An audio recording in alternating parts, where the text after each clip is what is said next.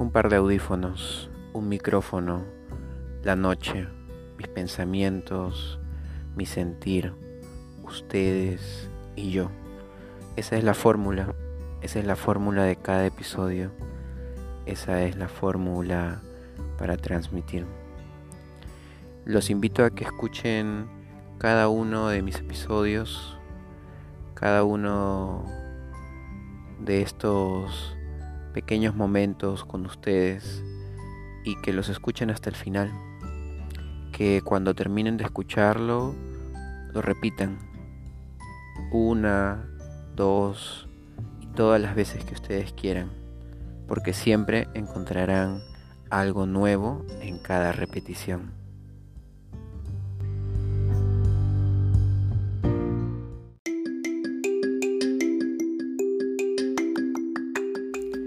Lo largo de mi camino, de mi viaje en la danza, he descubierto muchas cosas.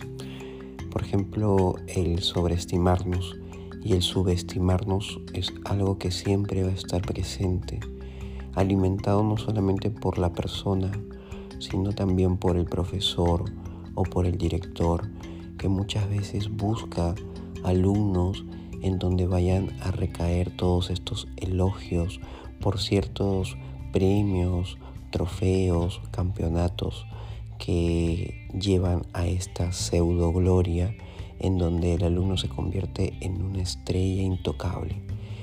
Muchas veces estos alumnos que vienen con un ego muy alto y con una estrellitis aguda son los primeros en retirarse del arte de la danza el arte de la danza no está hecho para personas así. Lamentablemente, este arte que es de muchas emociones necesita más de humildad, necesita más de gente que diga, llevo dos o tres años haciendo danza, pero aún así sigo yendo al nivel básico, sigo tomando mis clases de ese nivel, de repente otras que son un poco más avanzadas, pero sigo con mi básico. ¿Por qué? Porque siento que volver a eso me plantea el reto de volver a hacer los principios adecuadamente, bien, y esa es eh, la base y el pilar que necesitan los bailarines, los estudiantes de danza. Con esa humildad uno puede llegar muy lejos. Sin ella, lamentablemente, te retiras muy temprano. El arte de la danza es un camino muy grande que termina al final de tu vida. Si eres una de esas personas que está buscando en seis meses o en un año lograr algo, como una medalla, un campeonato, un trofeo, pues no estás en ese camino real y sincero de todo aquello que nosotros buscamos, que es comunicar, transmitir, y eso no se hace en una sola vez, se hace incansables veces hasta que uno puede llegar al fin a conectar con el público, con sus emociones, con el mensaje que estás buscando transmitir. Por eso a todos los profesores y directores es importante que eduquen bien a sus alumnos, no haciéndoles creer por mantenerlos, por ganar el dinero de esa persona, que son estrellas, porque llevan dos años haciendo danza, porque llevan tres años, porque tienen mucho talento, y no educar y decirles, ok, llevas este tiempo, pero aún así necesitas una preparación de nivel básico. Necesitas prepararte adecuadamente, corregir ciertas cosas y hacerles ver la realidad, no pintarlos como leones, como fieras, como grandes glorias, cuando de repente son simples gatitos, de repente que están comenzando, que están iniciando. Eso es algo que lo hemos perdido que ahora hoy en día muchos jóvenes y niños por esta mal costumbre que tienen de decirles, oye, lo hiciste y, eres, wow, eres increíble, eres una estrella. Está bien siempre eh, sacar a relucir eh, las buenas acciones que hacen las personas, los estudiantes, los logros, pero no hacerles creer que con ese logro ya están en la luna Lamentablemente estos chicos que tienen ese ego muy alto y que tienen esa idea de que son estrellas, no dejan que nadie los corrija porque piensan de que lo saben todo, que el profesor, que el maestro no sabe tanto y que ellos después de haber luchado en esa competencia o de haber ganado todas esas cosas, ya están en un nivel por encima. No, uno siempre tiene que hacer caso y escuchar a su maestra, a su profesora, a su guía, sea los años que tengas.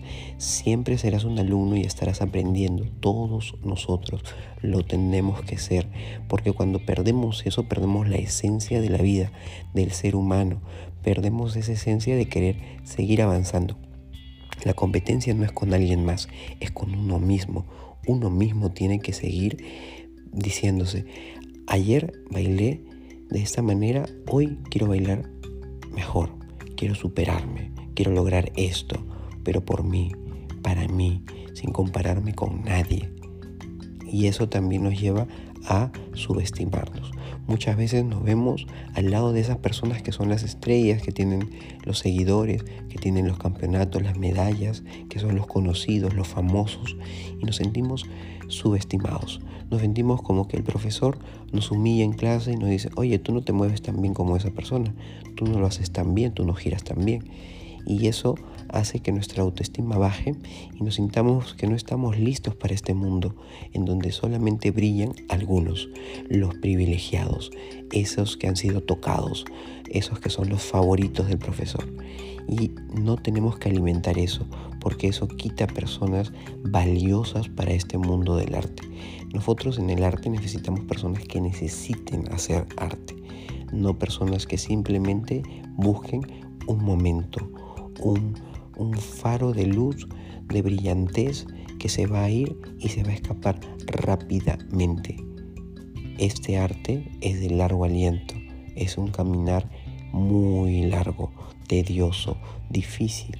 Necesitamos voluntad, amor, entregarnos y sobre todo siempre tener esa idea de que la superación viene desde adentro que ese compararnos no viene con alguien más. Es nuestro arte, es el reflejo de nuestra vida, de nuestras emociones. Así que a todos los profesores, directores, estudiantes, no alimenten este síndrome de estrellitis. Ustedes siempre vean la realidad, siempre acepten que tienen que comenzar de nuevo, desde cero, partir y equivocarse otra vez para poder seguir volando tengo que volver a pisar, tengo que volver a recargarme, a respirar y a corregir cada una de esas cosas. Tenemos tiempo. Respiren, bailen y amen esto que es el arte.